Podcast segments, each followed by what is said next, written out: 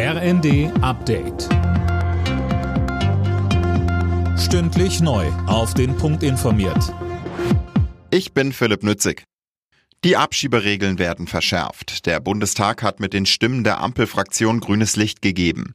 Unter anderem können abgelehnte Asylbewerber künftig bis zu 28 Tage in Ausreisegewahrsam genommen werden, um zu verhindern, dass Abschiebungen im letzten Moment scheitern.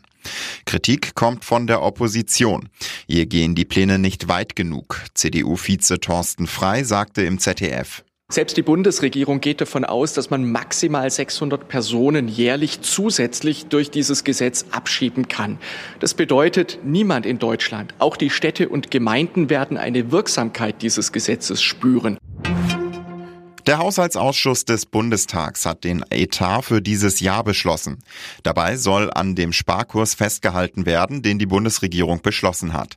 Heißt, es bleibt bei der Kürzung der Agrardieselsubventionen in der Landwirtschaft. Bundestag und Bundesrat sollen Anfang Februar über den Haushalt abstimmen. In den Supermarktregalen stehen immer mehr Mogelpackungen.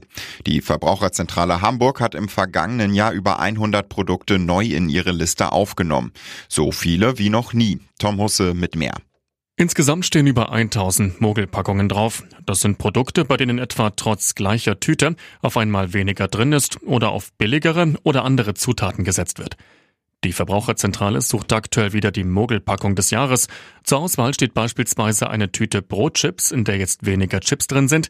Unterm Strich ist die Packung nun aber mehr als doppelt so teuer. Die deutschen Handballer haben bei der Heim-EM einen knappen Sieg gegen Island geholt. 26 zu 24 stand es am Ende in der Kölner Lanxess Arena.